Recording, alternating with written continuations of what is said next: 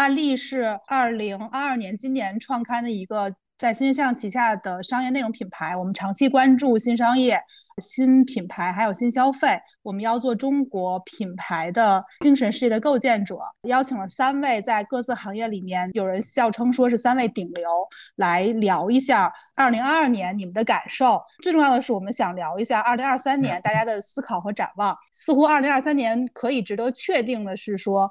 肯定会比二零二二年更好，尤其是在品牌消费业、商业的世界里面，肯定是二零二三年会比二零二二年有更多值得期待的变化。三位嘉宾先简单的做一下自我介绍吧。啊，大家好，我叫小马宋，我们呢是一家咨询公司，品牌营销咨询公司，公司名就叫小马宋营销，嗯，战略营销咨询。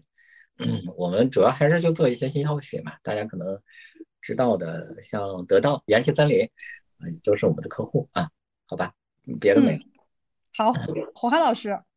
呃，大家好，很高兴今天呃，安妮邀请我一起来跟大家聊一下关于消费和品牌的一些思考哈。呃，我是黄海，我是一个新消费的投资人哈，是一个一级市场，就是 VC 的投资人。那我关注整个消费行业的投资机会。那其实这个。消费行业呢，其实也特指一些偏新消费、偏创新的一些呃公司啊，就特别大的公司我们投不了哈，就偏创新类的公司，好像三顿半咖啡这样的案例也是我之前的投资案例。嗯，好，张伟。Hello，各位好，我是新视效的张伟。呃，我们新视效是一家内容公司，所以我们因为在做内容和在做商业化的过程中呢，跟很多消费品牌。有接触，我们帮很多的消费品牌做了他们的内容，做了他们的品牌的广告和营销。那在这个内容业务之外呢，因为我们作为一家做了七年的创业公司，也有投资和自己孵化自己的消费品牌。对消费，可能我们有多个视角吧，有内容的视角、营销的视角，也有自己做生意的视角。所以今天可能跟大家一起来聊一聊。好，我们可以先聊一下二零二二年吧，因为我觉得二零二二年还是有很多值得去记录的品牌和值得去记录的一些商业事件。因为我们是重点关注的是品牌消费行业，尤其是优秀的品牌。想问一下三位，二零二二年比较打动你们的品牌，或者说是品牌故事，能不能举一一个出来吧？我觉得就一个吧，不要特别多。然后我觉得小马宋老师可以先谈，就是二零二二年哪个品牌让你印象非常深？是故事呢，还是它的一些变化？我其实想了两个啊，嗯，我我最想讲的应该是比亚迪啊，因为大家可能知道，在九月份还是十月份，比亚迪的整个的这个出货量已经超过了特斯拉，成了全球第一的电动车品牌。比较详细的去了解那个产业的布局，这就又回到了说我在写书的时候，我经常会提到的那个问题：企业经营其实是大于营销。你会发现，过去比亚迪做了很多的动作，收购过一个芯片厂、电子加工厂。比亚迪其实是在电子代工厂领域里边，它应该是前五名。呃，去年还是今年，它还定了是应该是上百亿还是几十亿的这样的一个一个船，它要提升自己的呃海运的能力。对，你就发现说，比亚迪看起来背后那些凌乱、看不太懂的这种产业投资，其实都是在为它整个的这种企业经营在布局。然后慢慢的，你就拼出了一块拼图，哦，你发现原来王传福在十年前、二十年前就在布局自己的经，但是呢，过去我们看不懂。我觉得这是一个非常伟大的一个企业。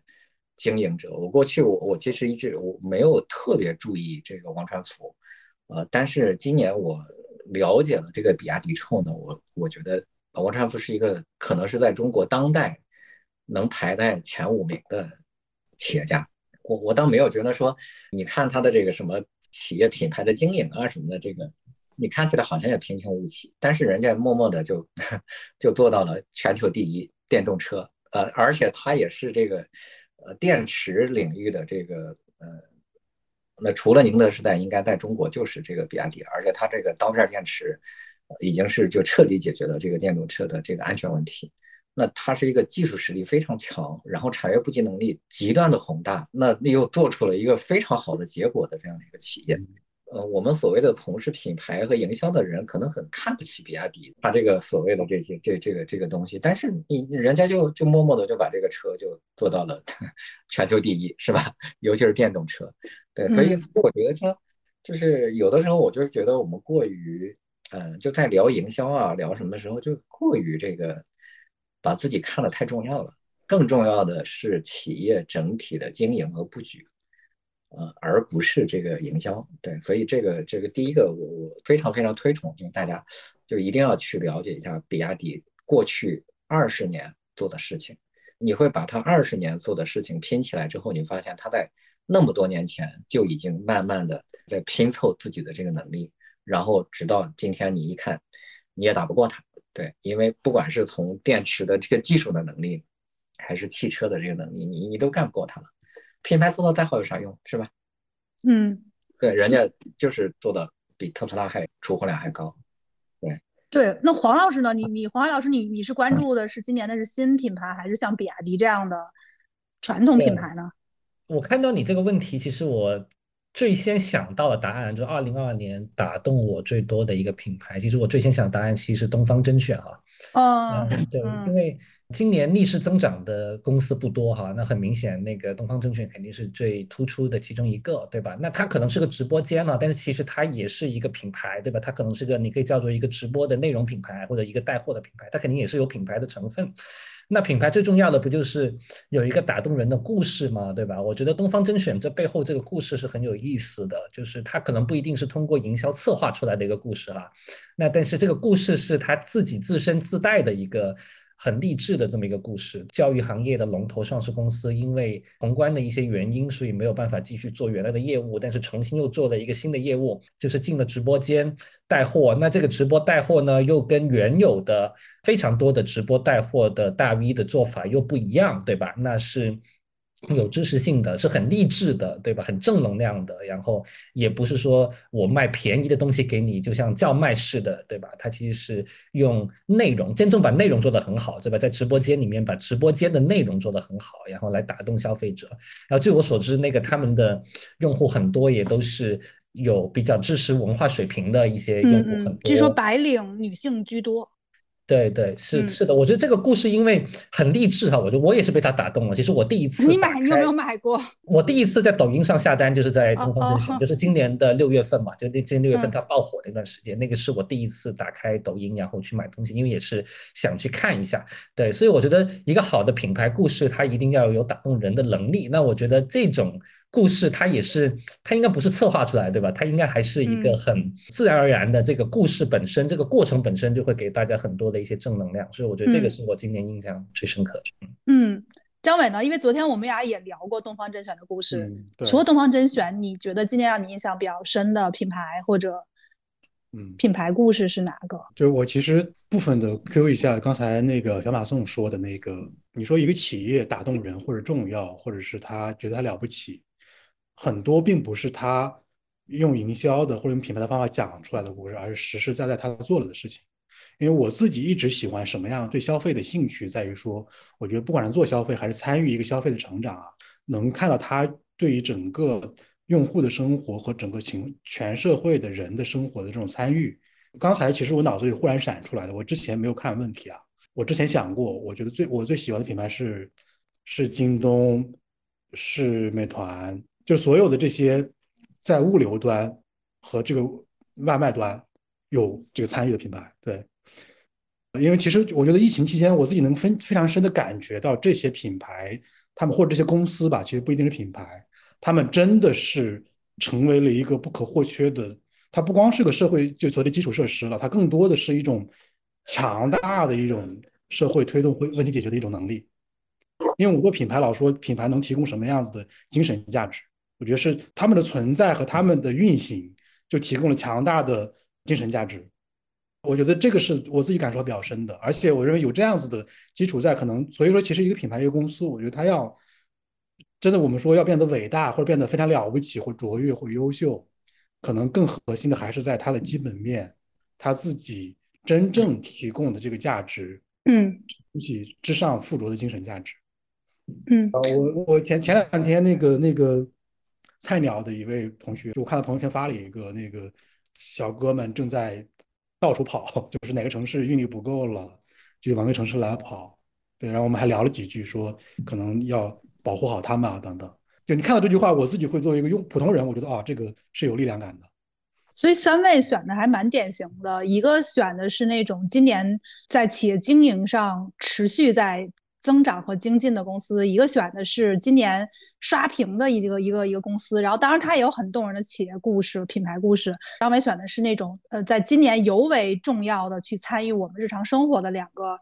就是平台级公司嘛，然后我觉得今年实际上疫情非常严重的一年，肯定是比第一年对我们来说生活影响更大。实际上我也很好奇，三位在所在的行业里面，你们呃，你们从年初到年末，你们跟客户或者跟你们同行，呃，都在交流什么？你们这个行业的整体的气氛是什么样子的？然后大家。会因为什么事情产生一些共识？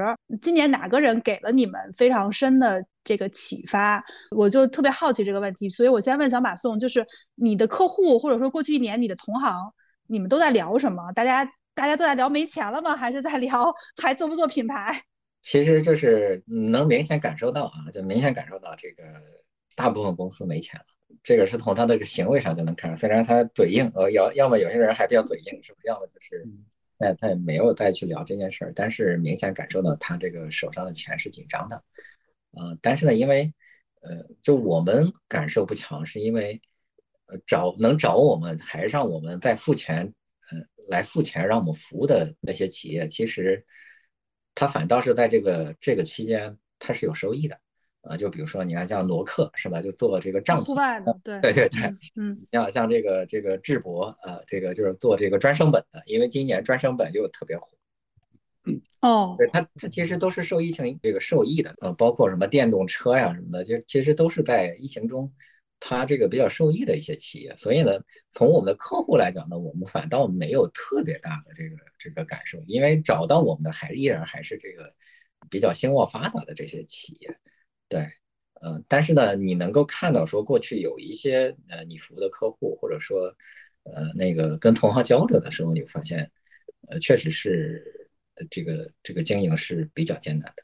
对，就是整体来说，我觉得百分之八九十的呃这个公司经营都比较困难。对，嗯，张伟呢？今天我们也在聊说，你其实会跟一些公司的一把手去沟通，在过去的。创业的大潮中，其实新事项也不断的在去拓展新的业务，但是感觉好像今年，呃，创业公司包括一些已经 上市的公司，你们都在聊什么？是不是大家都在回归主营了，还是还是什么样的一个状态？就跟你的同行们，就当然也不一定是同行啊。昨天我们确实聊到了说，呃，我跟一些或大或小的有上市公司，有很厉害的消费品公司的上市公司。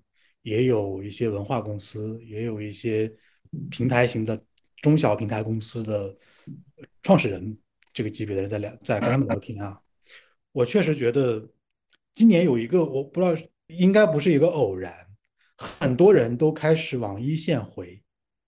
前些年有一个潮流吧，当然这个潮流尤其在互联网行业格外的盛行，就是大家在业务基本盘开始有点样子之后，会习惯性的。去抓发展，对吧？去抓战略的未来，各种各样新的建设、新的可能。就有消费品公司可能做了两年、三年之后，创始人或者核心团队去做新品牌，把这个原来品牌交给职业经理人，对，或者嗯，非常多。其实我后来发现，在很多，当然很多上市公司也吃过这样的亏啊，就是上市之后，老板忽然就就去。去去管整体战略去了，然后业务基础搭的不好，就可能就交给其他人去管了。对我自己听到非常多的好几个，就是可能真的是很很多人，今年的主题是我又回到业务一线了，啊，我又来抓我们的核心业务了，啊，我我自己在想，这应该是有几个原因吧。一个原因是，呃，外面的诱惑没有那么没有那么有诱惑了，嗯，就是没有那么多机会了吧？更多的可能性的未来就是。你其实，在市场稍微不好的时候，发现那个其实很多时候是幻觉，或者它难度非常非常之大啊，成功率也很低。但是，其实我觉得更重要的可能是这个业务顺风跑、顺水跑就能还延续一段时间的不错。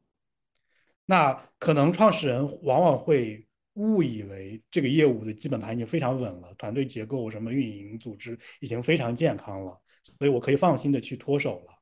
那可能到市场一不好的时候，大家会发现，哦，原来这个事情没有那么稳。原来他是我这个东西可能很多时候都不叫放手，可能叫缺席，或者就直接消失。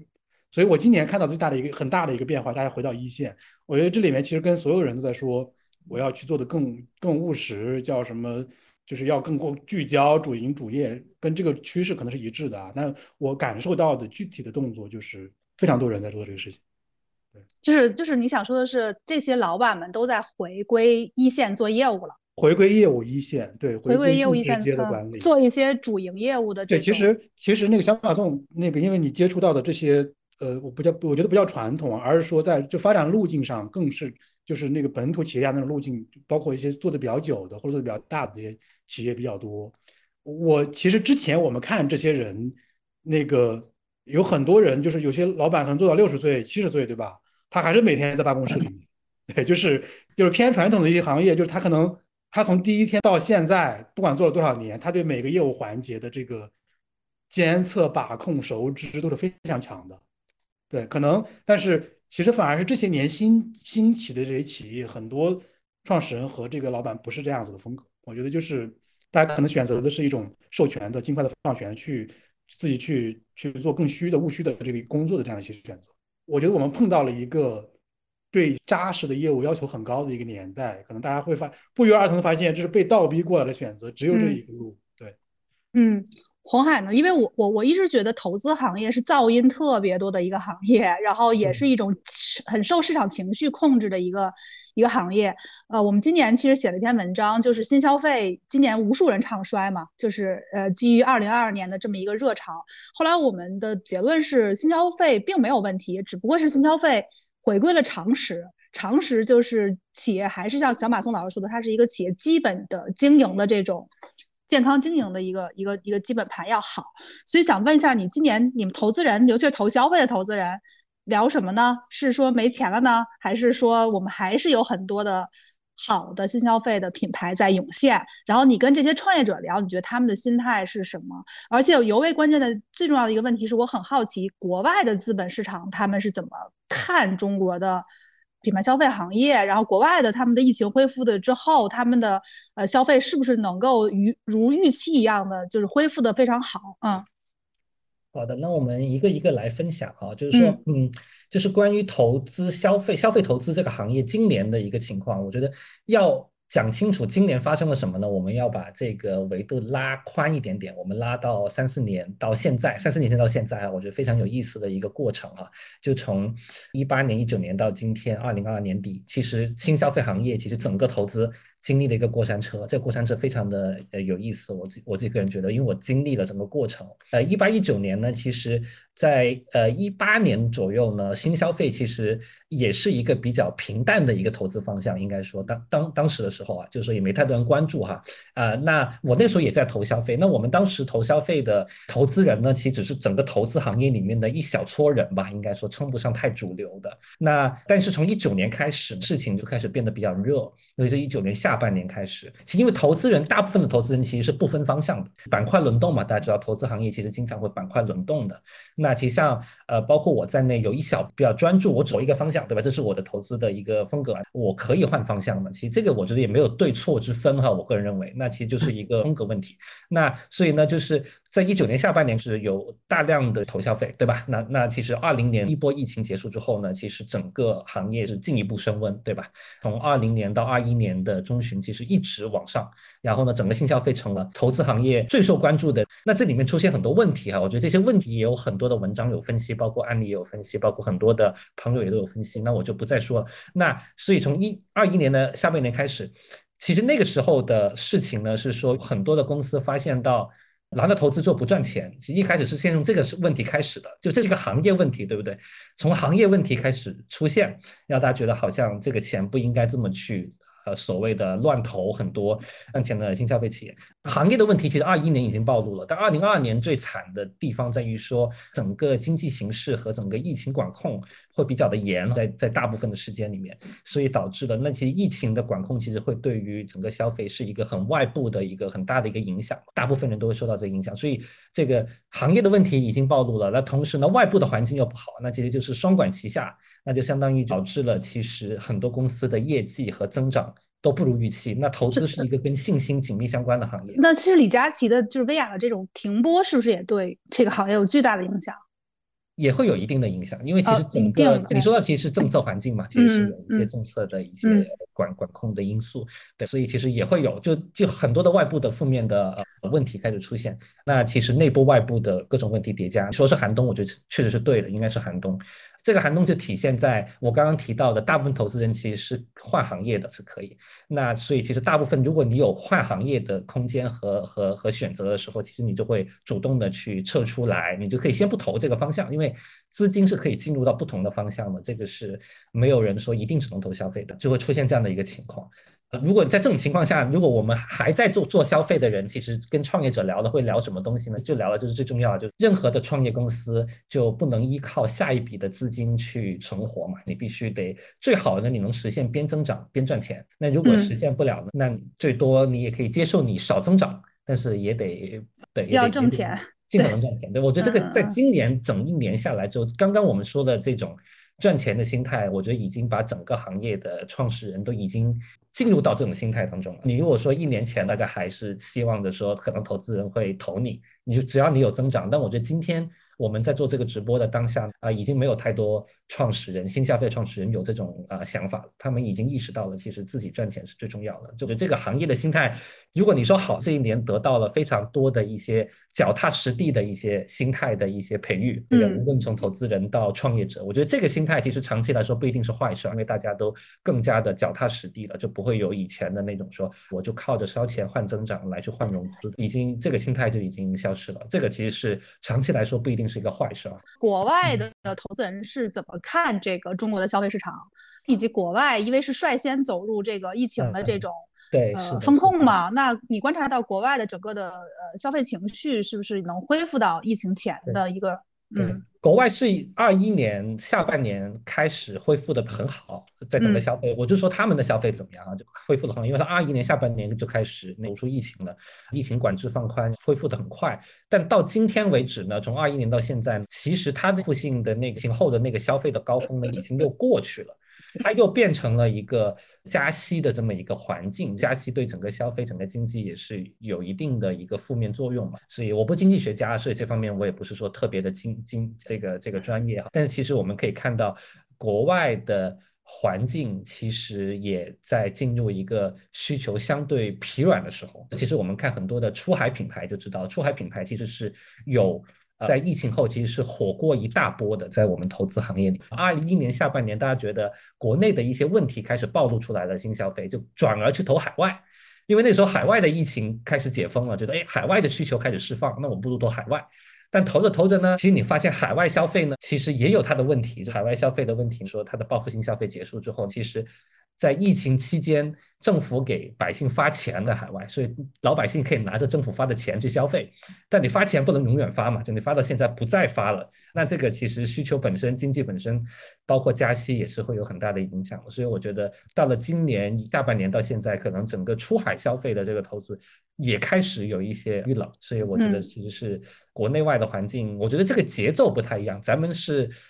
更早到谷底，那国外是更早恢复，呃，现在也开始出现一些疲软。所以，所以我理解，二零二三年其实应该会有一个报复性消费的一个小高潮，在中国嗯开放之后。希望有，希望有。这我们三毛通，你觉得会有吗？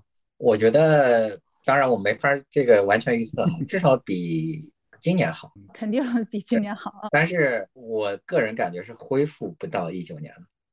你说疫情前的那个水平水平是吧？你为什么呢？这个是因为消费信心不足，还是整个宏观环境、全球的宏观环境实际上都处于一种萎缩的状态？都变了，三个情况都变了嘛。第一个是全球的这个环境也变了，因为中美关系啊什么的都不太好，是吧？对，这个这个国际环境也不好。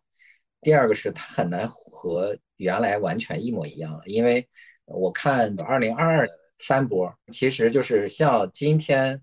十二月份在北京上演的这样的一个疫情，其实是明年可能还会有两波。那这个影响四个月嘛，对吧？那个时候其实大家还是有顾忌的，虽然够自由流动了，但是不太可能会像那样完全自由开放了。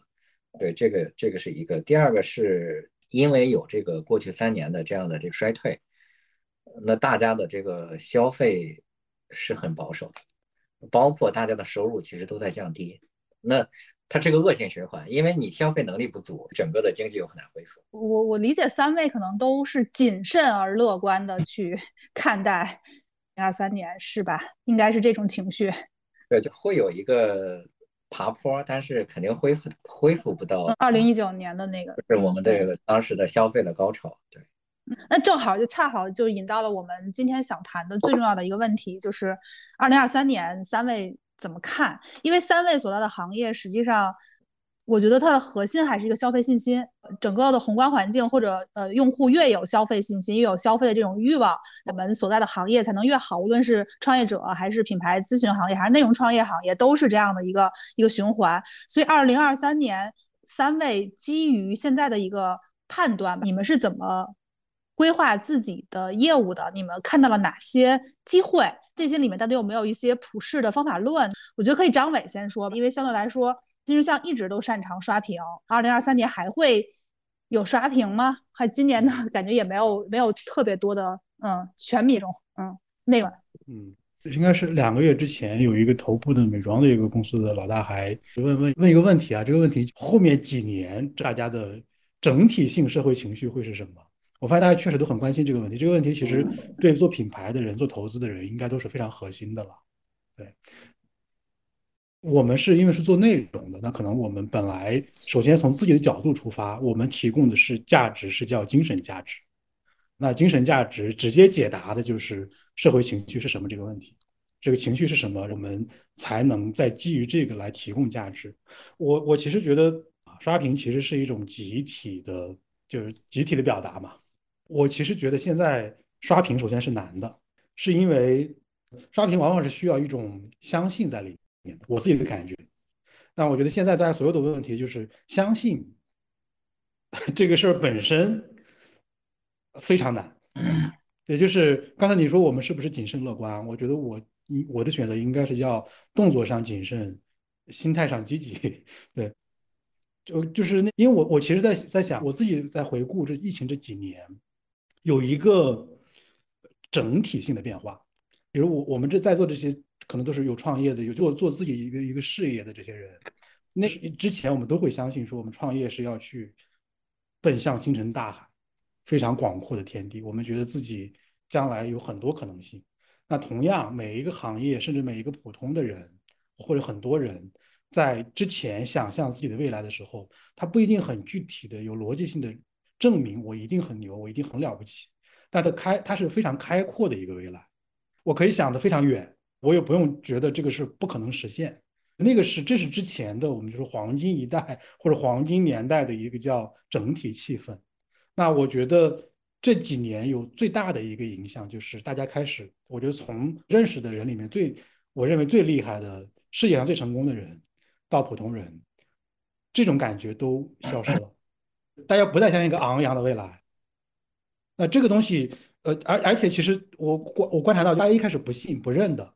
虽然一九年疫情之前就有这样的讨论，然后到二零年、二一年这两年疫情一直在持续，大家大家还是不太认的。大家心里还是有一点点期待，说我不会吧，就是会过去的，这是一个非常非常短期的一个事情。但是非常明显，到二二年，大家的心，你大家看在讨论就知道，就心态完全变掉了，大家开始认了。预期上已经接受了，未来可能就不再会是一个陡很陡的曲线了，未来可能就是一个平平的，比我现在能略好一点就不错的一个这样的一个预期。好，预期变了，相应的什么心态没有变，心态就我承认了这个可能的事实，但是我还一时无法适应，我要接受它这样子的一个一个未来的可能性。对，就是我觉得这这种预期变化了，但是心态没有变的这种影响，对大家的。我觉得打击或者叫那个困扰是非常之大的。我觉得，尤其是你经过过一个黄金时代，你到了青铜，到了黑铁，我我觉得格外难难接受。我认为这是一个现在的一个整体的情绪。那我，呃，我我我对吧？就是刷屏。二零二二年什么刷屏了？我觉得有两个东西，内容上算得上刷屏啊。有一是叫二舅，是这个非常火的这个屏。嗯。啊，当然还有一个我们觉得小火的一个一个类型吧，引入尘烟。比较比较苦的那个电影，对我就在想，我们不说二舅的这个后面的风波，我们就说二舅这个内容在一开始为什么忽然之间形成那么强的群体共鸣？我就在想，它背后的是什么东西？我我自己觉得二舅就是一个典型的不是说我现在虽然不是很好，但是我将来要相信我将来一片光明的昂扬的一个状态。二就是我现在不好，我也要在这个不好里面往上看一看，而且如果没有走到那个状态，我也要坦然，我也要积极。二舅的这个状态，我觉得在过去没有那么的引起共鸣的，但是我认为现在可能大家忽然之间有了共鸣，有了感同身受，就就他其实就是一个我对未来并不是因为怀有极高的预期，我对现在的苦难能够承受的。我在想，他好像回到了当年平凡的世界那个年代，可能比那个时候还什么一点啊？我们觉得回到了鲁迅所描述的中国人的那个精神精神状态？可能可能比那个时候还是有点有点差距。对，就我社会还是好的，就是它本质上点是，我我们要接受的是一个我们基于现状对未来的对未来的会发生什么，并没有那么的呃积极乐观的预期的时候，我自己还能去找这边往上走一点的劲儿。我觉得这个点。可能变成了一个东一个一个群体性的东西。我我我我我前两天在朋友圈就在看到那个周航说了一句话，我这句话就是奉为圭高。现在我准备那个找个时间，我也我我还答应他，我说写写文章来讲讲这句话。就是他就说，乐观是什么？就乐观不是对未来的呃判断，乐观是面对残酷现实的坦然与积极行为。他做了这样的一个一个一个解读，我觉得这个东西特别像现在大家。需要的，或者是正在慢慢的形成的一种一种集体的情绪，对，所以我觉得，其实明年其实对于品牌来说，可能对我们自己来说，我们提供的价值是什么？我说我们提供，因为我们一直说我们提供精神力量，那我可能对我们来说，我们觉得提供在这种状态下面人的存在的价值、存在的意义，提供价值、提供意义，就提供内在的积极的能力，可能是我们作为一个内容公司要提供的东西。我也觉得。呃，对品牌说，在这个时候，呃，能够跟用户一起找到这样子的一种精神共振，呃，会是比较重要的。对，所所以其实我可以插插一个问题，三位也可以参与讨论，就是过去好的消费品牌在中国就是那种大国叙事嘛，就是黄海和小马松老师也都有有什么，就是我我很好，我们大国的这种叙事，是不是这一两年你们看到的新崛起的消费品牌，包括张伟这边你们观察到的，都是那种。非常私人的叙事会更受用户的欢迎，还是还依旧是大国叙事吗？这个小马松老师有感受吗？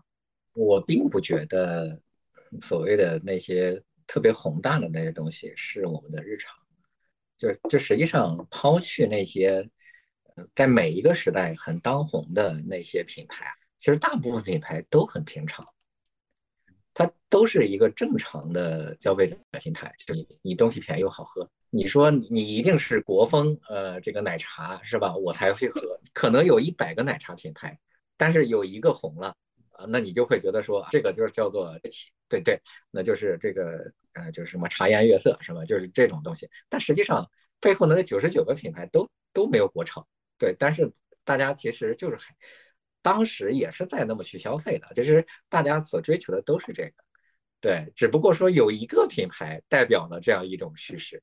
其实，呃，只不过是说背后那九十九个没有去宣扬它而已。嗯，对我并不觉得说会有一些大的改变。对，嗯，刚才那个小马送你说，就是很多品牌很日常啊，那这个就我也很认同。而且我感觉一个品牌就是从营销角度还是从运营运营的角度，没有人一次或者是重大的这种叙事来。占据人们的心的，嗯，对，其实更多的真的是日常的一点一滴的这种接触，这是不可替代的。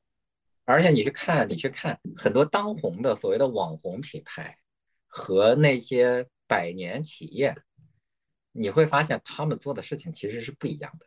网红品牌就是借助这个社会所谓当时社会的主流的那些情绪来把自己炒热，但实际上，那比如说我们就做餐饮吧。那餐饮其实有很多的这个网红，那网红其实就是什么国潮，又是什么，都是这些东西，他给你讲这些东西。但是实际上，你看网红品牌没有特别大的，呃，但是真正的餐饮大的品牌，瑞幸、蜜雪冰城、那个麦当劳、那个甚至星巴克，哪有几个在在赶这些？你肯德基说咱就老老实做鸡翅是吧？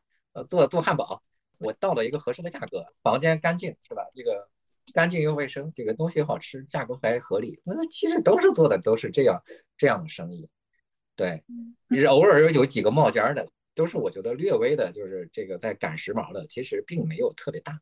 对，嗯，黄海同意吗？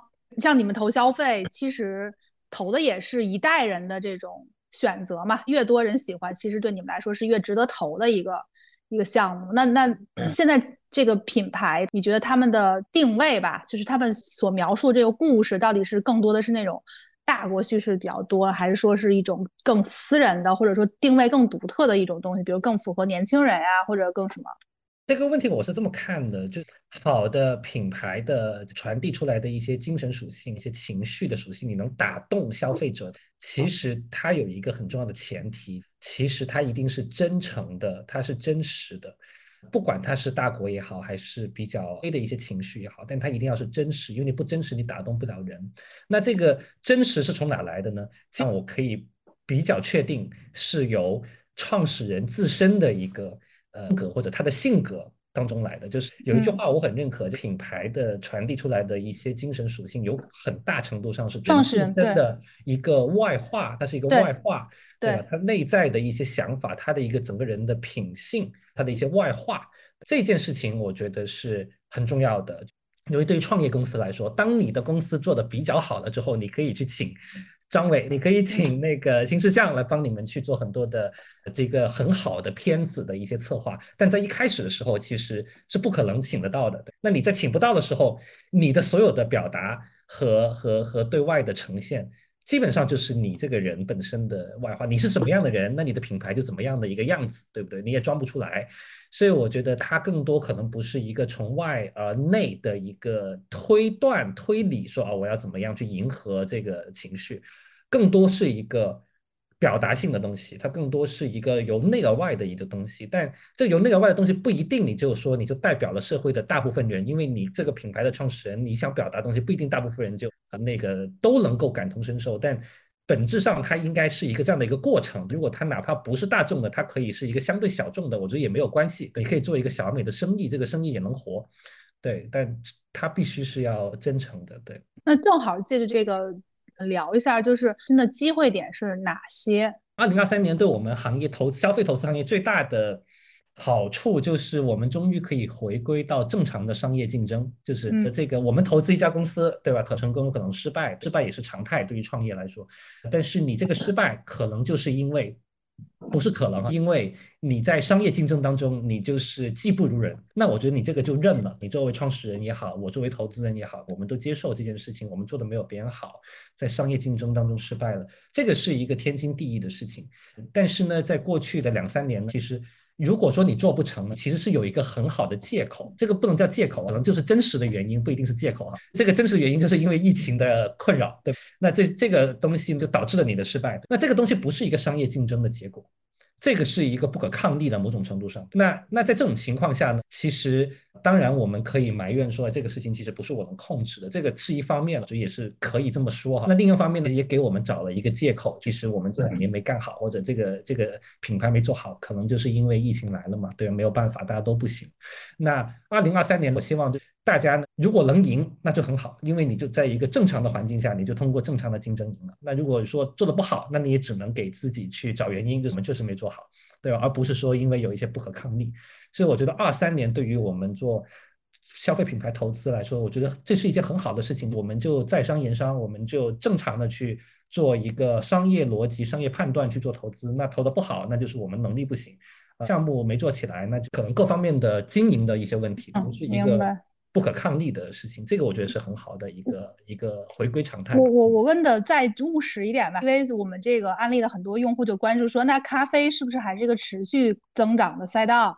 预制菜是不是这个风口还能继续的走？就他们很想听投资人说风口在哪儿。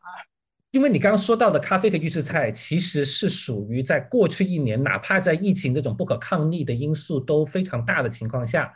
还在市场上比较受关注的赛道，包括户外吗？对，还有户外也算，户外算这样的赛道，就是预制菜也算，咖啡也算，因为这些行业都是在哪怕在二零二二年这种相对不利的环境当中，依然得到了比较多关注的行业。这种行业，我的理解是这样子的：这种行业呢，它不一定属于你现在刚开始在创业再去做。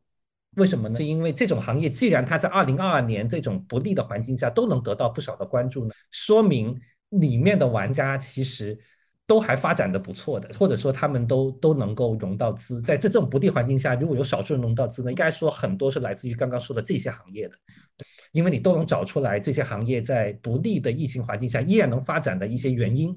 所以，如果投资还要投一些少量企业，可能就会选择这些。所以，如果说你在二三年要选择一个新的方向，你要开始做的，不要选了，是因为就是也轮不到你，对吧？因为人家疫情都没死呢，也没没轮到你后来者来来去开始做，对不对？嗯，我觉得是这么一个逻辑。但但还有一个比较务实的问题，就是因为我们都在一线城市嘛，它其实是有一些盲区的。我今年跟很多的人聊，下沉市场也，他们认为也是二零二三年就是重要的一个就是渠道。然后你觉得下沉市场还有诞生品牌的机会吗？我觉得这个问题应该问小马宋老师，因为他去下沉城市，我觉得比我多很多。那可以，那下沉城市我去的少。可以问一下小马宋老师，你觉得下沉市场的品牌都有什么特点？因为我知道你们也服务了很多餐饮行业的一些在三四线城市、二二到四线城市吧，做的非常不错，但实际上它没有在一线城市被多数人关注的。像你做调研什么，你觉得下沉市场还有机会吗？但不是下沉市场的机会，我觉得机会就在下沉市场。这个怎么讲？不不，就很简单，就一线城市本来就已经饱和竞争了，即使是在疫情前，其实也大家也都在开始慢慢的在往下面去做了。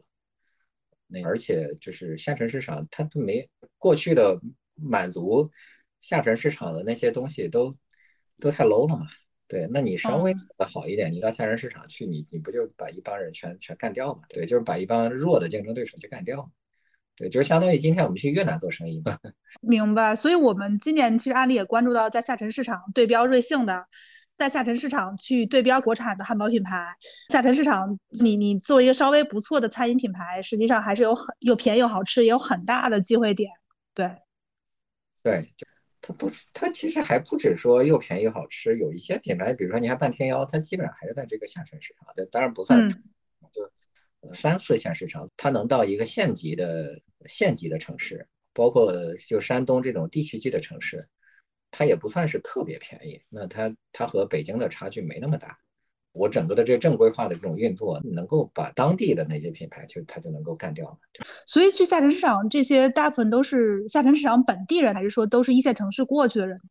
嗯，这个不太一样。其实从餐饮来说，本地都有自己比较知名的一些餐厅，但是呢，它谈不上连锁。嗯，但是我说的这个机会，其实是在整个的下沉市场里边，你能够做到一千家店，做到五千家店，做到一万家。明白，明白。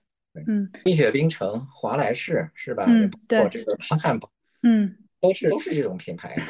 对对，那那比如说，正好是问您，二零二三年，像您所在的品牌咨询行业，您会有什么业务的规划吗？还是会延续今年呢？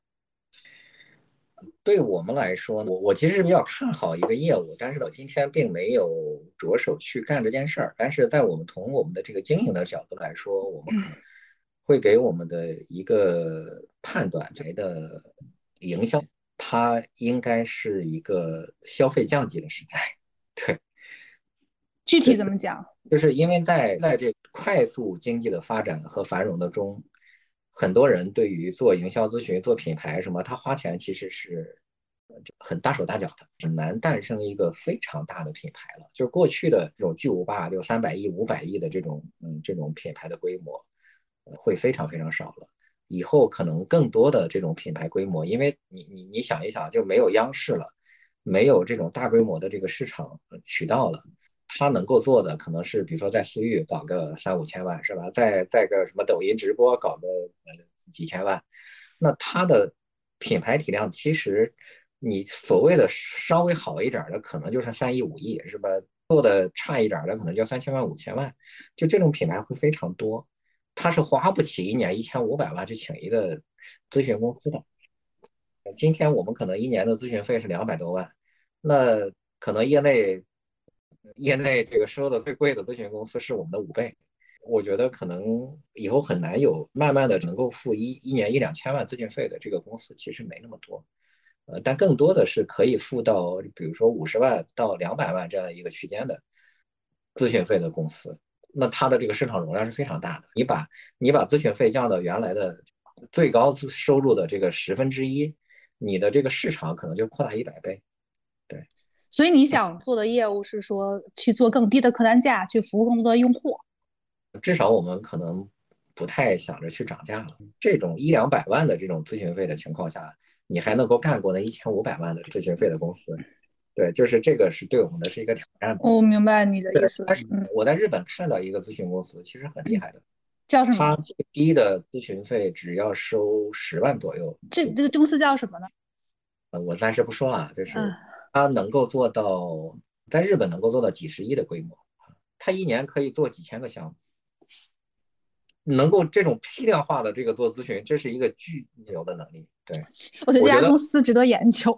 我觉得我还没学会这个能力啊，对，没有我我还没有学会这个能力。我我觉得我们应该具有这种，你收个十万二十万，而且能够批量化生产，而且还有效果，那我觉得这是一个巨大的能力。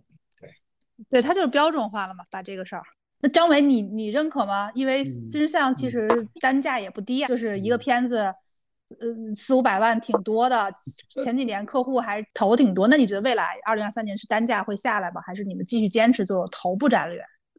嗯，其实我先响应一下刚才小马送说的一些点啊，这个趋势确实是这个趋势，其实包括跟黄海可能也有关系，因为在投资的时候大家也会讨论，现在是不是一定要投百亿、千亿市值的公司或者叫品牌？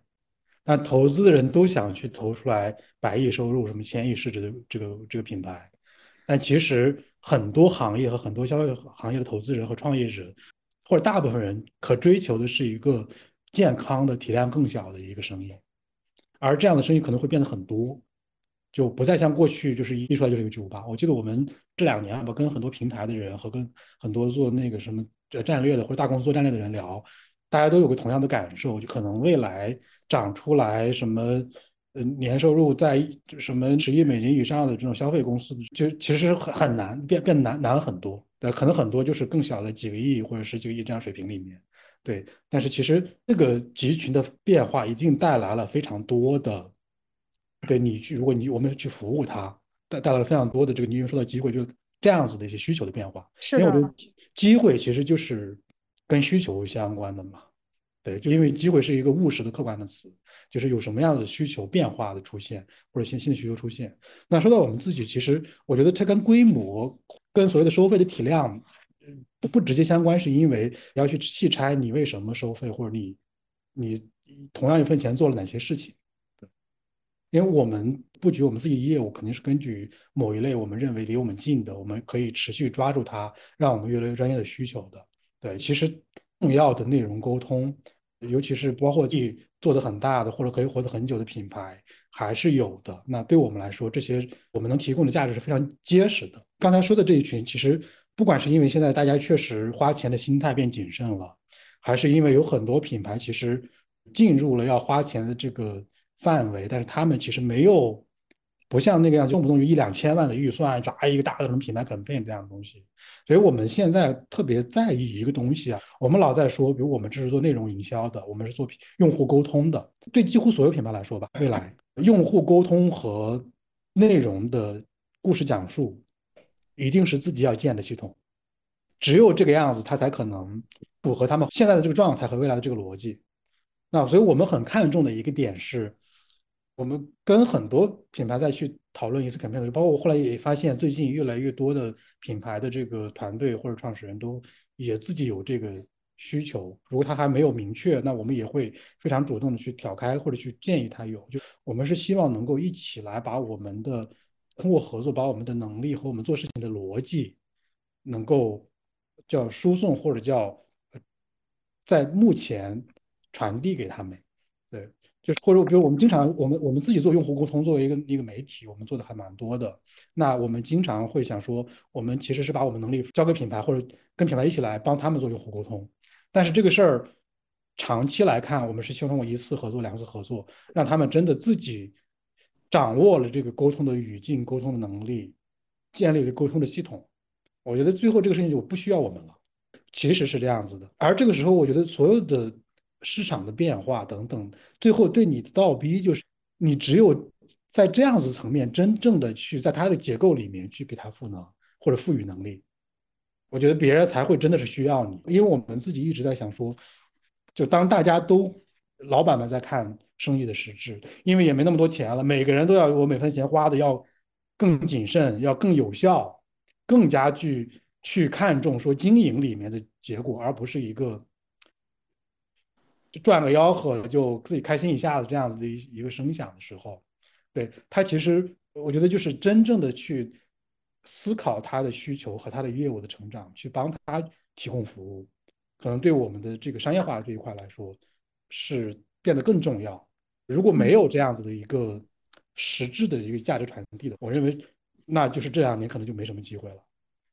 对，我觉得总结三位的这个二零二三年的展望，感觉就叫回归正常的市场竞争，要赚钱，就增长增长就赚钱比增长更重要。第二，我能不能这么总结，就说腰部生意的这种崛起和浮出水面，有有要去真正为这些这些公司提供真的服务，解决真的问题，而不是像过去几年似的，呃，有一些市场有还是有一些热钱能能供供大家挥霍吧。嗯。我觉得接下来就进入了一个那三位嘉宾之前都有互相提问、彼此感兴趣的话题，我就代为去提。然后如果我提的不完整的话，提问者可以直接 Q 到那个你的、你的、你的提问的这个同学。先是小马送问黄海说，很多新消费的这个公司之前有很大的关注度，拿到投资，折腾出很多动静来。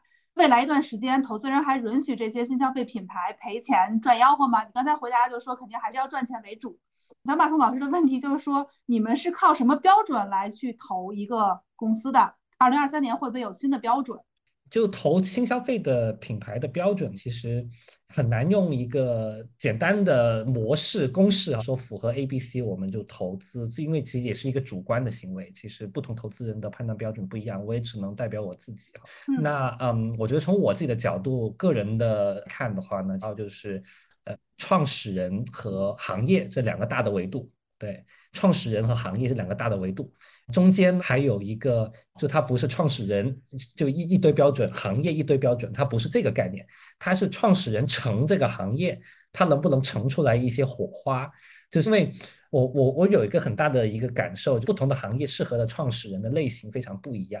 如果你做蜜雪冰城这类生意的，和你做 lemon 这样的生意的。这一个很品牌的所谓的一个就是非常的接地气的，这个生意对这个创始人的要求完全不一样，所以它没有一个所谓的一个标准的公式，因为那个公式哪怕有的话，创始人的这个评判的话，一定是跟那个行业相关的。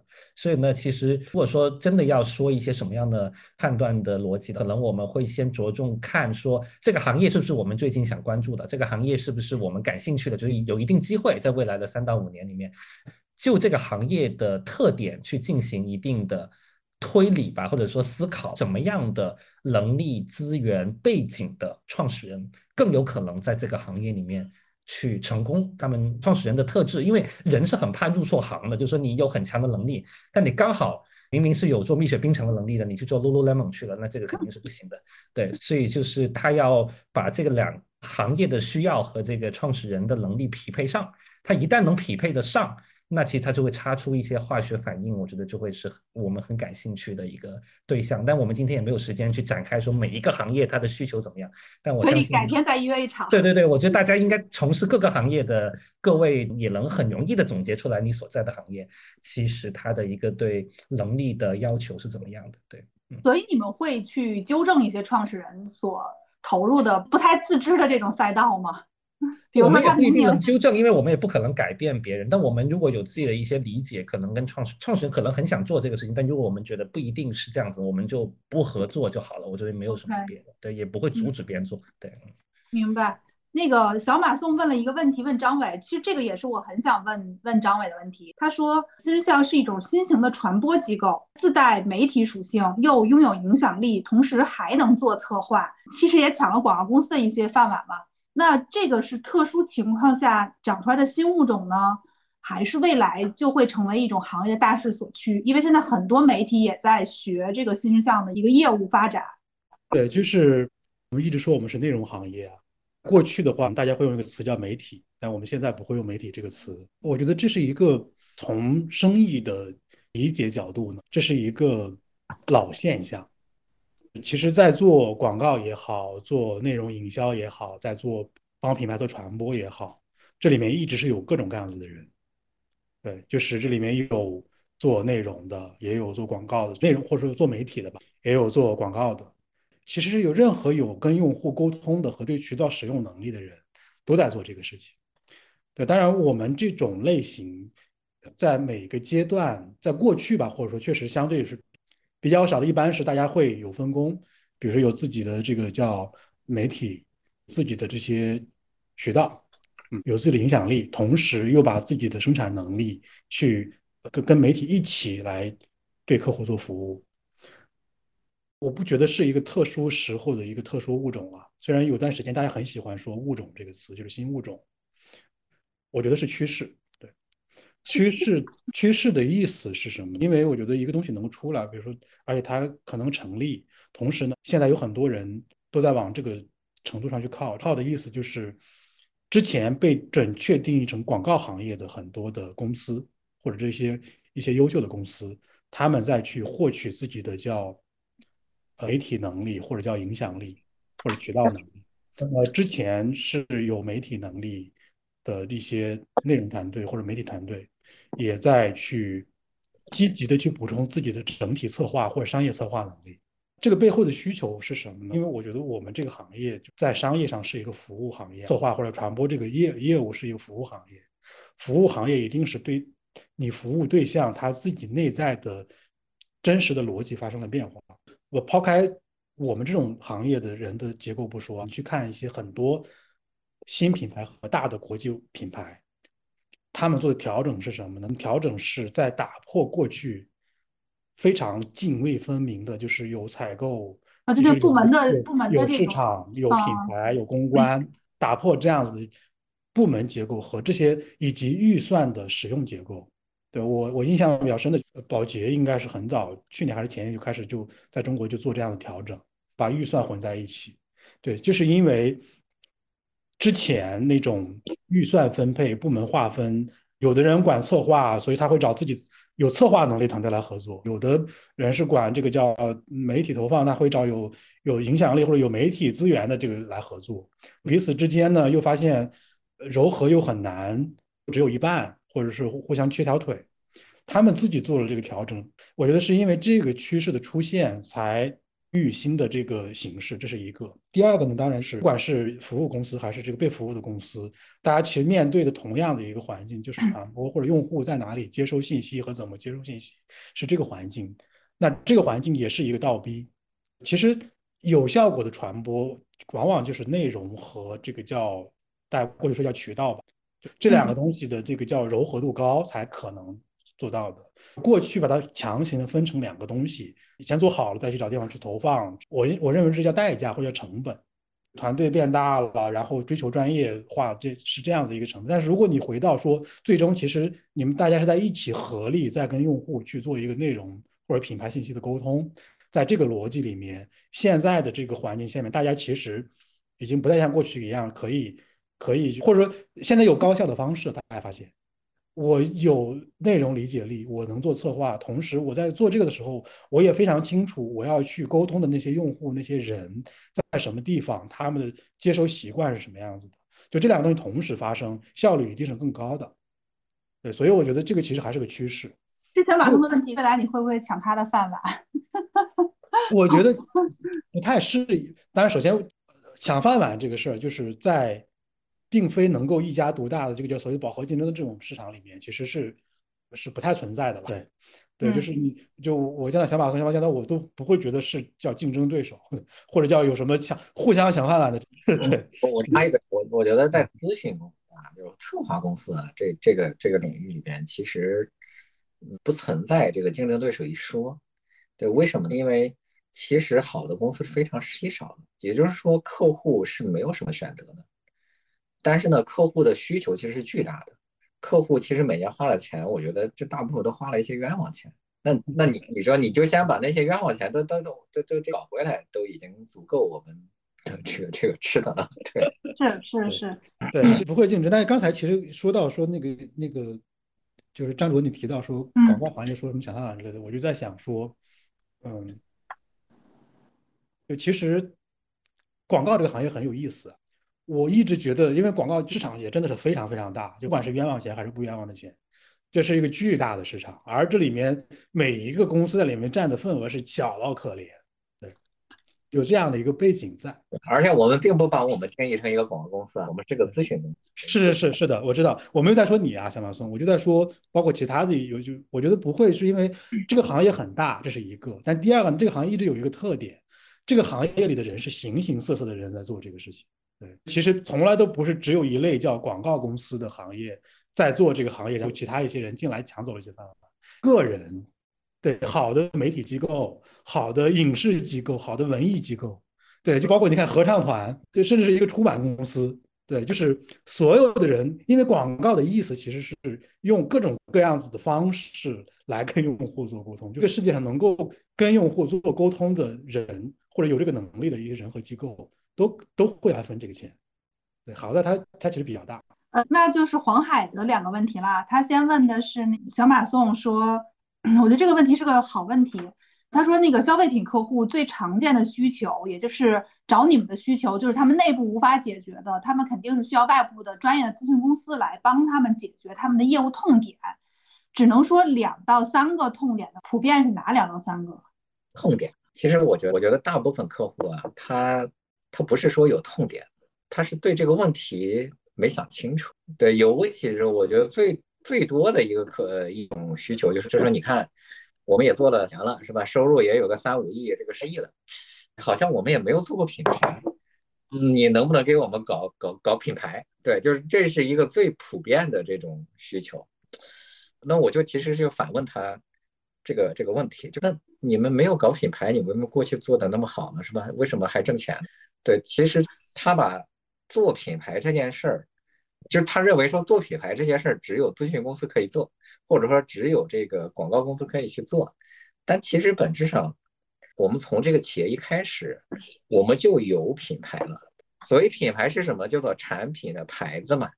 你有产品，对不对？你也有牌子，那你不就是在塑造自己的这个品牌吗？那不管说这个东西是你做的是效率高还是效率低，它其实本质上都是在塑造品牌。只不过是说客户自己没有想清楚，呃，或者说对这个问题是是困惑的，呃，他并不是说他没有能力做，也许是在没有意识到的情况下，他自己其实已经在做这些事儿了，呃，那我们我觉得更多的是帮他捋清楚这件事儿，你应该做什么，对，就是去，对，嗯，我不知道回答你的问题了没？黄海，你有 你有什么追问吗？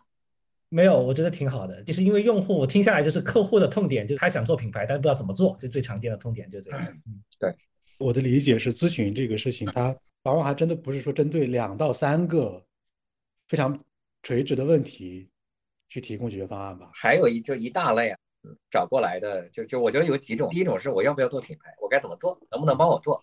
那第二种是说你能不能给我来个品牌定位？对，那那。那这个就被这个定位这本书洗脑了嘛？对，就是因为因为我我一直在说嘛，中国百分之九十的老板呃看的第一本关于品牌的书就是定位这本书，所以呢，这就有点像这个婴儿第一睁眼看到的那个人，他以为是他妈一样，对就是他，所以很多人因为他是他第一次接触品牌这个事儿，就看到的定位，他就觉得定位是他妈了，就以为定位就是品牌的全部。甚至认为定位是唯一的真理，所以呢，经常会有人说，你能不能给我们来个品牌定位？我说你你你可能不需要，是吧？对，这这这还有就是他对自己的定位有困惑的，是吧？你看，比如南城乡是吧？那我又做串儿，是吧？我又做馄饨，我又做这个什么盖饭，那我的定位是啥？对，他实际上人家经营很成功，对他只是被一个概念困惑了。我觉得我只要去做一些解释就好了。那还有一种呢，确实是。它增长遇到了问题，那这个时候可能不是品牌平效的问题，其实是企业经营的问题。也许它的方向错了，也许它的这个产品结构有问题，也许它的这个渠道能力什么的产生了问题，或者说市场环境变化。对，那这个其实是要找到它这个增长的，而不是说啊，咱搞个 logo 是吗？弄弄那些东西。问张伟说啊，其实这个问简单的问就是说，二零二三年品牌都没钱了，新事项如何应对？其实我觉得刚刚张伟分享了一些，就我觉得你提到一个点，就是你要帮助品牌做更加落地的一些事情嘛，贴近它的业务的。那这个我还是比较感兴趣，想知道说有什么东西是你们外部的比较具体的层面来提高的一些地方呢？嗯嗯，呃，构架传播确实是一个专业技术。当然，品牌有很多种，但其中有明显的一类就是意识已经开始有了，但是怎么去做这个动作，明显还是自己不掌握的。那就是这个时候，就是专业的机构是有价值的。当然，我刚才也说了，就是我们自己很乐于见到说做多了以后，他对这个事情的理解，甚至能有一些必须应该沉淀在自己系统内的，比如说日常的用户沟通系统。我自己的社交媒体怎么样去持续不断的去跟用户做沟通，这些能力，包括那个怎么样去找到跟大家去交流，可以持续半年、一年、两年的这样子一个一个对话对话的一个语境，就这些东西，我觉得我们还是很乐于品牌自己去建立的。但是有很多的事情，比如说专业的沟通，它确实离不开专业的人，就是会做。我刚才说到，所有的会做传播的人，以及能够比他们掌握了一些触达用户的优势渠道和优势能力、优势影响力的人。所以这些人，我觉得就像我们这样子的人，是永远都是有常年的存在的价值的。对。但其实那个问题，我觉得就是一个，就就其实也可以简单回答了，就是。品牌花钱少了，并不意味着品牌不花钱了，因为我们自己也做品牌，我们其实是非常知道，如果一个品牌在，除非这钱多的不行，我只是用这个钱来买一个，甚至是团队自己或者是老板自己的开心，它毫无影响，这种不算。对，就只是品牌所有的钱的，那是花在真的要花的时候。对，就是就是我钱变少了，我觉得这里面剩下的可能就是大家这么谨慎、反反复复要花的钱。那我们要做的事儿就是把要花的钱。跟大家一起花好，其实就是你说什么专门的应对，我们其实也不太会做。比如说啊，那我们去做点低客单的东西，对吧？怎么样去应对？我们不会做这样子的应对。对，可能对我们来说，但是应该是要不断的、反复的强调，或者不断的自己去审视，说我们是不是真的是去帮别人花应该花的钱。我们可能真的会经常性的去跟大家讨论这个钱该不该花。对，就但如果这个钱确实是应该花的，我们可能会。基于我们对于，因为我们团队还蛮看重我们对于生意的这个事情的理解的，也基于对这个的理解，我我让我们更擅长怎么帮他们花好。所以你们会劝一些品牌别瞎花钱吗？肯定是，就是因为我觉得我们团队也是，我自己更是，就跟我记得前段时间我有一个一几十个消费创业者的一个一个一次聊天吧，是对，我就跟大家说，我说其实大家首先要搞明白什么时候要花什么品牌的钱。我说，在很多的时候，品牌 branding 就打引号的品牌的钱是救是救不了你的命的。你可能很多人是认为我别的我经营不好搞，我搞搞品牌，就像小马总说的，我经营有问题，但是我觉得我搞搞品牌好像是能解决我的这个问题的。我觉得我我首先跟大家说，就是不要有这个幻觉，或者有有这个找找品把品牌当借口或当一个救命稻草。我们会的。嗯，呃，最后是张伟问两位啊，问黄海说。投资人既要思考一家公司对当下和短期内的生意的这个策略。张主啊，我这个问的有点绕这个很绕，问的你就简单问啥？我来直接问吧。对，就是我问那个黄海的这个意思，就是你觉得一个品牌、一个消费品，从投资人的角度，不管是你自己还是你看到投资大佬的角度，一个品牌。需要在自己的产品提供产品的价值、什么功能价值之外，提供精神价值吗？一个有上限的品牌，对，必须吗？这是很好问题，这个问题我也思考过很多次，我我答案也很清晰，我也比较确定我的这个想法了。在在很多的思考之后，这个东西的答案，我认为要看它所在的行业和品类。如果说这个公司所在的品类，它是一个呃，就像刚刚小马松提到的，像南城乡做快餐的，那做很日常生活的，它满足了一些刚需的功能，像蜜雪冰城也算是。那这种类型的公司，那就不用考虑太多精神属性的问题，因为它其实给用户提供的那呃功能属性它很强大，所以它已就已经。足够构成那个很强大的一个购买理由了。我就是要把东西卖给消费者，那这个理由已经足够了，在功能层面。但是有很多的类目呢，我们也会看到，其实本质上在功能层面它没有太强的说服力的。其实奢侈品是一个很典型的一个案例，我相信新世相也会做很多奢侈品的一些传播。在奢侈品只是一个极端极端的例子，用它呢是来说明它所。呃，售卖的产品本身在功能属性上，它的说服力，我认为可以说从我们很直男的角度来说，它的说服力其实是不够的。那或者说它功能不是靠功能，靠的就是情感，一些精神的满足感。那所以它就必须要很强化这件事情，它所在的这个行业的特征就决定了它必须要强化这件事情。这个是它所可能是不断的强化它的精神价值。那所以我认为，对于张伟你们的话，可能你要判的东西是你所做的这个行业和类目本身，它究竟这个精神价值对这个类目的消费者的真实的决策，它的重要性是不是很很很靠前的一个点？不同的行业这个排名可能会差非常的多。对，所以我觉得除了奢侈品以外，我觉得好像。呃，我知道你也对运动感兴趣，就这些运动服的一些事情嘛，就运动服的事情，我认为运动服是算的。其实运动服是算精神属性比较强的一个行业，在我的呃那里面，所以我觉得这个事情你们判断起来也是比较容易的，我认为。所以，我我相信你们的强项也会在这个做精神属性较强的这些行业当中。张伟问小马送的问题，其实我觉得也很有意思吧。他问你，就是你的客户里面大部分都是老板嘛，他们对于品牌内容的感知和理解是什么？就是什么对他们来说是品牌内容？稍稍微说的更准确一点，就是这个这个品牌内容这四个字，就是品牌指的是这家公司或这个品牌。对啊，他们觉得自己要做，他们对于自己内容这件事的感知和理解，都处在什么样的状态里面？都是什么样子的？人有没有？有的话是怎么想的？呃，我们我们大部分客户哈做品牌内容。没有兴趣，对，这可能是跟我们客户的属性，就这这这个有关系。大部分想做内容的客户都去找奥美了，都去找广告公司了。对，大部分这些他其实平时也不投广告，多少餐饮客户投广告的几乎没。他其实就是想做的改善。对，所以他对内内容不内容他无所谓。嗯，对，就告诉你，你你怎么让我的这个门门店这个生意好一些？对，所以我们其实就是找我们的客户，大量的都是这种客户。他真正的说，哎呀，我要投个广告是吧？我要做一些这个创意什么的这些，他就直接去找广告公司了。对，这里面因为你觉得是大部分啊，对，有有少部分的例外里的，因为我我对这个很有兴趣，确实我我也觉得你接触的这些很多的创始人，其实我接触的不多。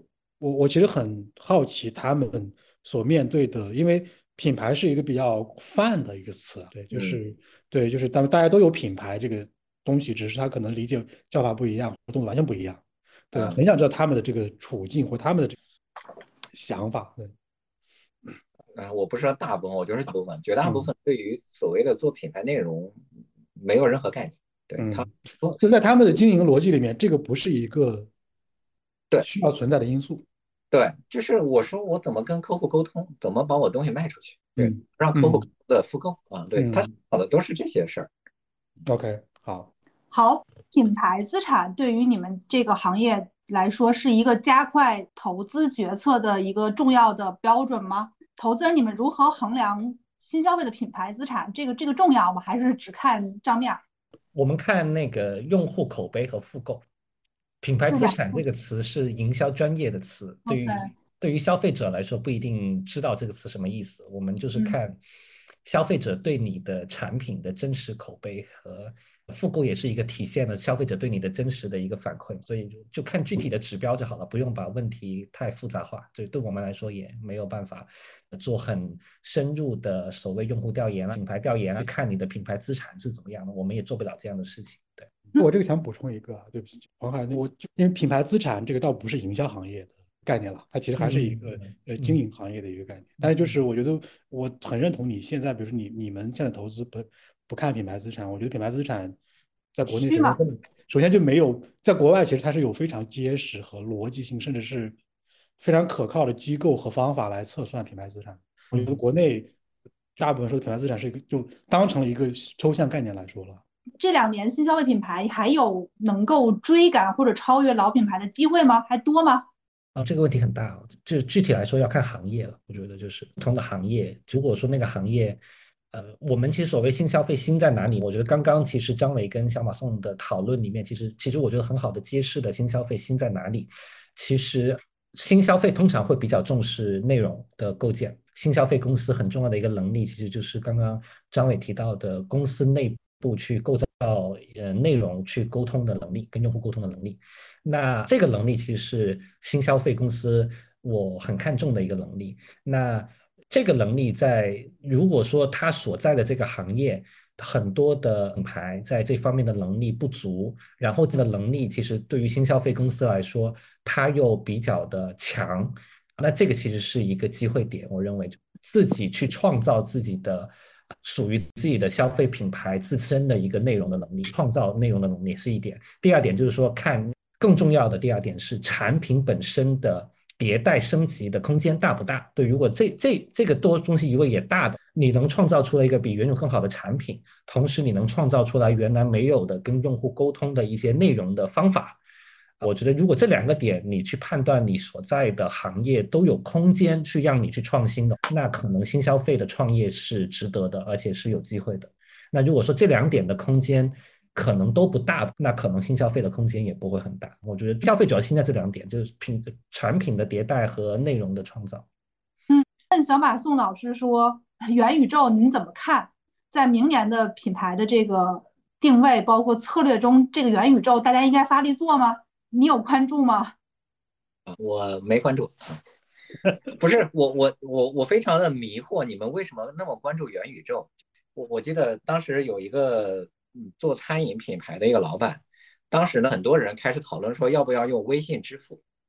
你你你有没有记得，就是在五六年前，有很多的就是强制只收微信啊，又只接受微信支付，然后不现金支付了。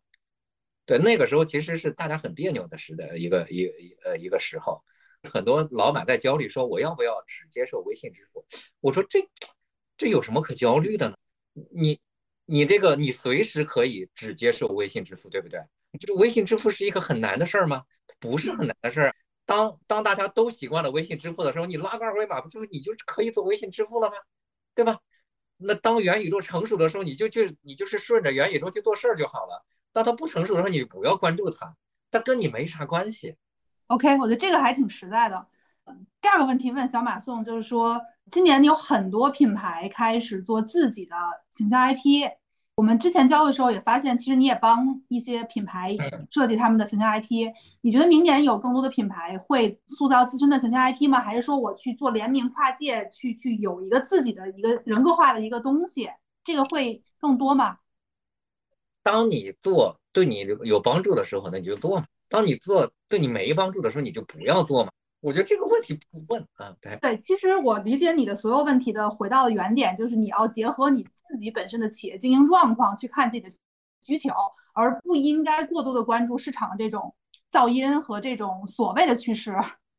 对，那那你你问我说我要不要做品牌代言人是吧？那有人就是做品牌代言，那那人家做的也很好，有的人没有品牌代言人，人家做的也挺好。那你说，那对吧？对吧？你你问我该不该做？觉得不知道，对，因为他要具体情况具体分析，对。嗯，有一个问题问张伟啊，就是这个问题，其实昨天我们也在聊，就今年用户其实被短视频分散精力、分散信息的获取的这种效率嘛，呃，但新生象还坚持在做六到十分钟左右的长故事、横屏的这种中长视频。你觉得品牌呃，未来还需要这种长故事吗？我觉得这也是一个品牌方问的，他也会犹豫，是我到底是做短故事。那如果我们聊这个问题，你你认为长故事的价值是什么？就我们就先不说那个说，当然肯定是看需求，但就是长故事对很多品牌还是重要。其实我们这个不叫，你刚才说六到十分钟，如果是在这个范围内，根本就不叫长故事了。有一段时间行业里面给了个概念叫中视频，对，就是在在过去这个叫短视频，对，其实在十年前六到十分钟叫短视频，对，我我我们现在还是坚持，不管是从自己的内容上。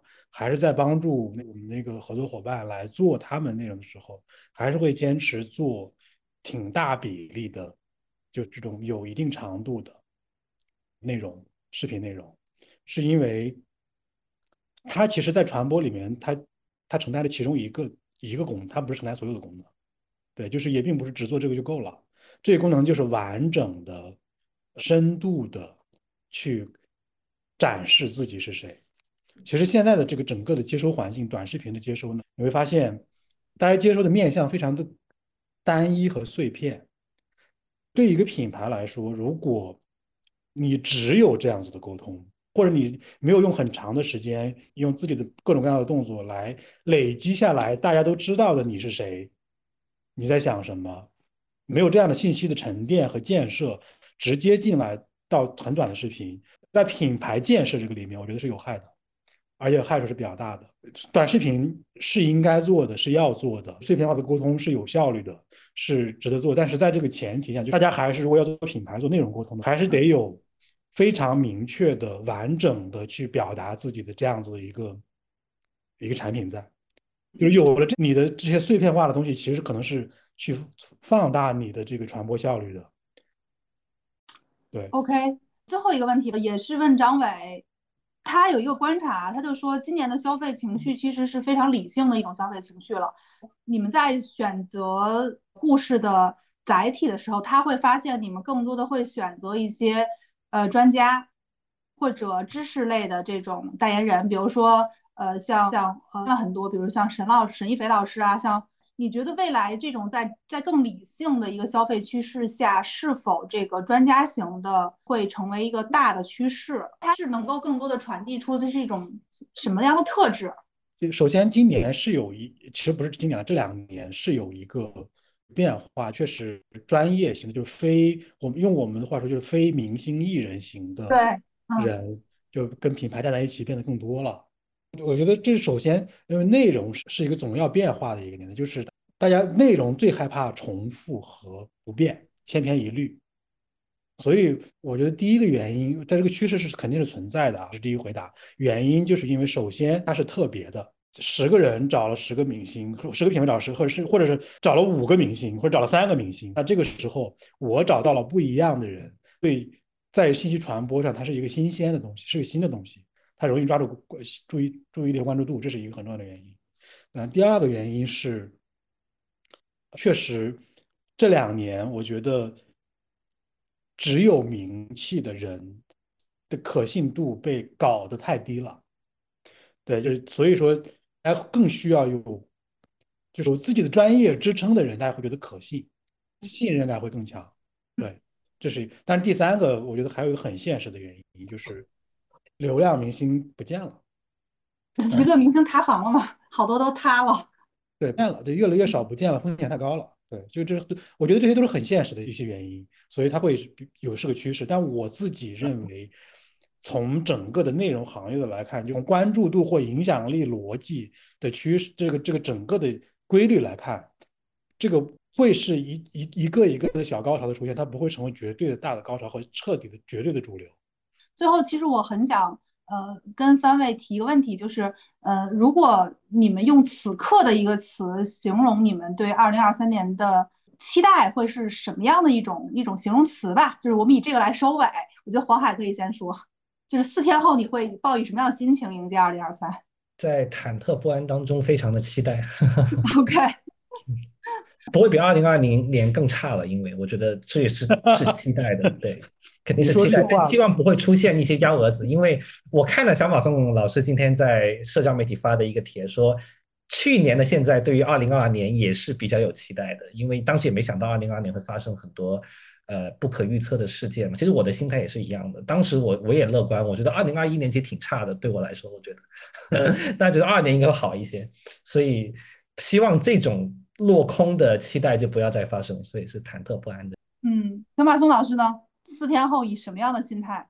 哎，其实我我更多的是关注大家的健康，就是至少从我目前了解的信息，呃来看，我觉得我们对新冠的研究和了解还太少，而且它也在不断的变异，我觉得它对人类是一个非常大的威胁。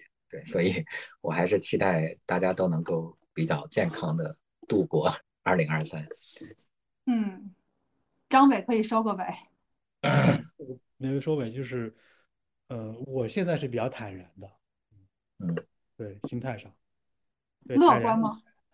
呃，就用我刚才借用周航这句话的来说，我是乐观的。我的乐观不是对于明年会变得特特别好这个事儿很乐观，乐观其实就是积极。我用我用积极这个词可能更好。OK，就就坦然和坦然和积极，我确实觉得就是，呃，也是，反正我自己最近包括我们。对同对同事们啊，和对跟朋友聊天会经常聊到，别去，因为我从九月份开始，差不多就进入这个，我不再去想，不再去预测下个月什么半年后一定会发生什么样，或者大概率会发生什么事情。对我的心态就是，你我管它发生什么样的事情呢？嗯，对，反正我这个事儿该做了还是要做，该当当自己还是要当自己，嗯，是这样的一个心态。嗯，好。